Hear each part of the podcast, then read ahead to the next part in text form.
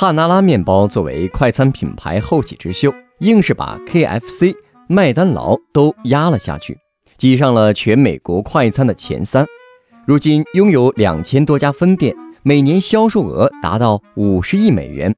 前不久，卢森堡 JAB 资本宣布以七十五亿美元并购帕纳拉面包。三年前，帕纳拉面包宣布了一个品牌升级计划——帕纳拉二点零。通过优化点单、支付和制作食物的流程，进而提升消费者体验。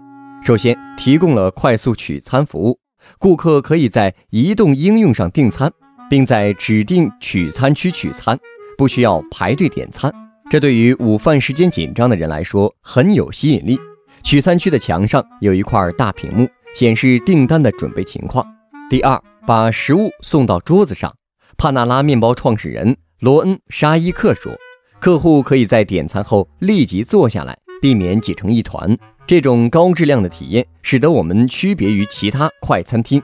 我们认为这是优雅版的休闲快餐。”第三，建造外卖服务中心。过去，外卖订单都会分配给餐厅负责，但升级计划中会专门建造外卖服务中心，负责这些订单。